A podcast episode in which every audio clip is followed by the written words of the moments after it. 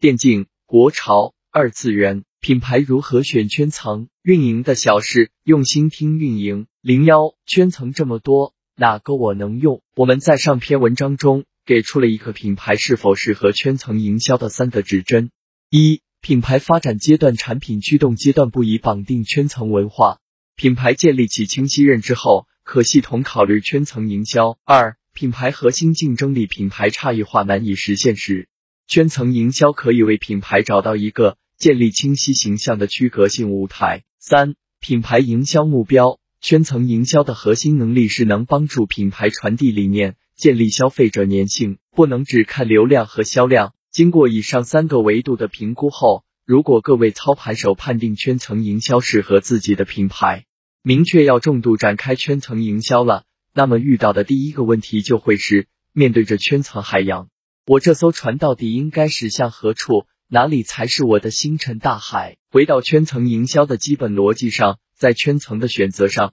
我们认为需要从文化和商业这两大视角对圈层进行评估。品牌如果是不同的种子，考察圈层生产力，就是在考察土壤是否适合此种种子生长。圈层的文化力作为品牌首先应该评估的维度。决定了一个圈层生产力的强弱。一套完整的文化生产力系统由四个互相协同的力构成：观念力有清晰独特的身份认同，以及价和表达力有丰富的内容如作品、符号和生活方式体现如穿着、实体产品、场所。活动体验等生命力有原创也有二次创作，且创造者与时俱进，仍在持续传播新的经典。凝聚力有完整的圈层内部生态和连结体可见的影响力路径，不同的圈层其文化力可能在上述四个维度上表现各有高低，因此对品牌的营销价值也存在差异。观念力强，有助于传递品牌精神，形成文化认同。例如街头嘻哈文化让各类追求真我。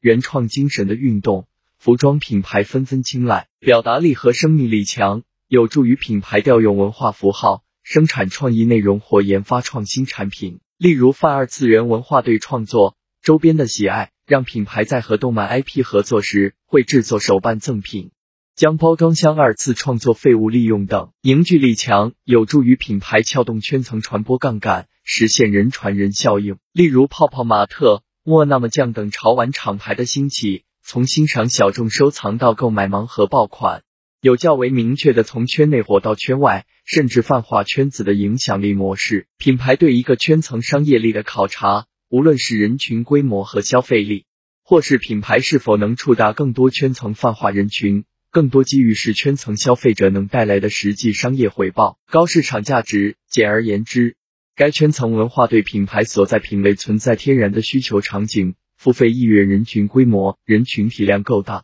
已经被商业品牌作为一个受众群体进行讨论，或者体量暂时很小，但是增速非常快，引起很多商业品牌的关注。人群体量够大的不仅仅是文化财富密码、街头嘻哈、二次元游戏圈，品牌也可将目光放在有一定发展规模的生活文化圈层。例如户外运动爱好者、精酿爱好者、养宠人群等等，而人群增速也可以通过圈层内容和参与者的增量窥见一斑。例如这两年脱口秀文化的爆火，随着节目本身的破圈，线下演出一票难求，脱口秀演员直播带货成为了品牌新宠。人群消费力，人群本身支付意愿较强，愿意为圈层花钱。或人群所处的城市县级相对高，经济实力高，有消费才意味着品牌能在圈层中有角色。大部分品牌希望通过圈层构建势能的同时，将圈层消费者转化为品牌消费者，尤其是对有一定消费门槛的品类，如数码三 C，圈层人群消费力是一个较为重要的衡量标准。圈层商业化程度，商业化方式相对成熟，相关产业成规模，品类多。有足够多的品牌介入空间，无论实体或是非实体，圈层的商业化合作方式不局限于单一触点。例如，户外运动不仅仅是装备，面对这个对大部分国人显得有些陌生的圈层，趣味向内容合作潜力也很大。同样类比桌游、剧本杀等内容驱动的圈层，典型消费场景内的物品，如零食饮料，也可以是机会空间，但本身难以产业化的圈层。如在学生中大火的与 C 圈语音角色扮演，品牌也更难找到自己的切入点。高泛化可能性意味着圈内开花，圈外也能香，可以辐射更多人群，人群影响力。核心圈层年轻人占比高，且网络使用和创作活跃，传播影响力价值高。绝大部分品牌对圈层营销的期待中，获得圈层创作者的加持名列前茅。因此，看重这一点的品牌，可以更多考察圈层消费者在网络上的参与度和活跃度。例如，动漫、游戏圈等本身基于内容的圈层，发布各类二创本身就属于典型参与行为。美妆圈、复古圈更以晒图分享为乐。非常适合品牌孵化自传播的目标。相比之下，街舞、滑板等圈层依托相关题材的综艺能获得短暂的传播高光期，但日常的活跃度更聚焦在社群和团体活动，更适合想要主打线下的品牌。圈层扩散性，圈层所在大类属于大众范畴，或圈层自身属性与大众价值导向一致，有国民基础。扩散性往往与品牌期待破圈的目标高度重合。希望借圈层营销带来更高讨论声量的品牌，可重点考察这一点。例如，说唱圈比电音圈更具有大众基础，那么路人因为说唱圈合作，关注到品牌的可能性会更大。或者在三坑中，汉服圈比 JK 圈、Lolita 圈可能更符合当下国民骄傲的大趋势，更容易吸引广泛人群。这里可以参考花西子的破圈，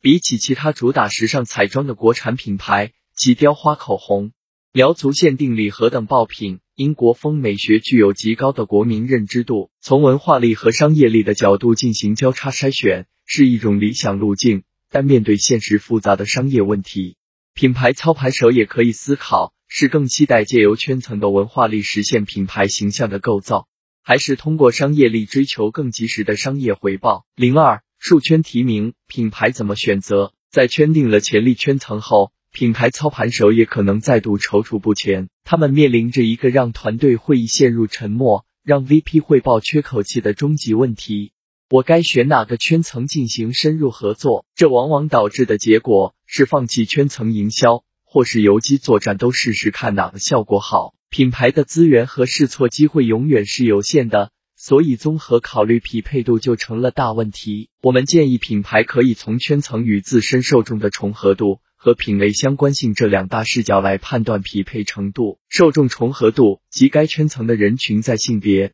年龄段、城市级别等人口学特征上，与品牌现有受众存在多大程度的重合；品类相关性及该圈层的人群在消费行为上是否已经或有潜力成为本品类的用户。是否有真实的产品使用场景？长期全套营销等于受众重合度高 x 品类相关性高，意味着该圈层越适合品牌长期深耕，以实现定位、传播、卖货的全套圈层营销解决方案。除了百威 X 电音、Vans 版圈等多年的老伙计，我们也看到了更多品牌度过磨合期。与圈层进行长期合作，如肯德基 X 电竞、李宁反五 Back Five X 接球等。Back Five 最近几年一直在发力接球文化的合作，无论从产品到营销活动，都有明确的圈层基因。设计上不仅带有街头潮流单品必备的涂鸦、嘻哈等属性，更是融入了街头篮球服饰特点。每年的新品系列上市期如二零一七年少不入川，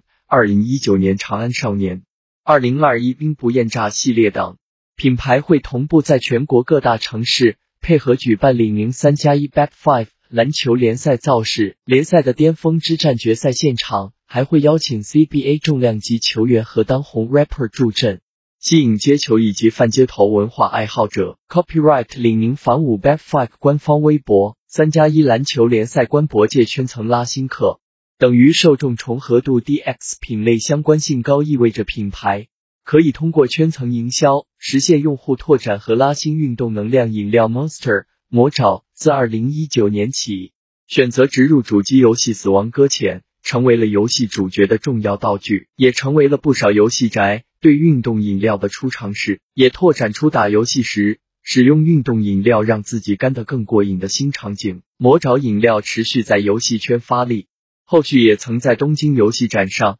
与《刺客信条》和《使命召唤》等知名 IP 有过联动。在《死亡搁浅》发售日的十一月八日这天，美国怪物饮料公司股价出现了一个飞跃式的上升，上涨到了五十八点一六美元，是一个多月以来的最高收盘价。而植入到死亡搁浅中的魔爪能量饮料，正是这家公司旗下的品牌。参考资料：http: 冒号两斜杠三 w 点 vgtime 点 com 斜杠 topic 斜杠一零七零零五八点。JHTML Copyright 知乎用户篝火营地借热度造名气，等于受众重合度高 x 品类相关性低，意味着该圈层对品牌的价值更多是助力传播，尤其是热度较高的圈层二次元潮玩圈层热门 IPX 品牌的合作，这几年屡见不鲜。比如，二零二一年泡泡玛特旗下多款 IP 的联名之路还在继续。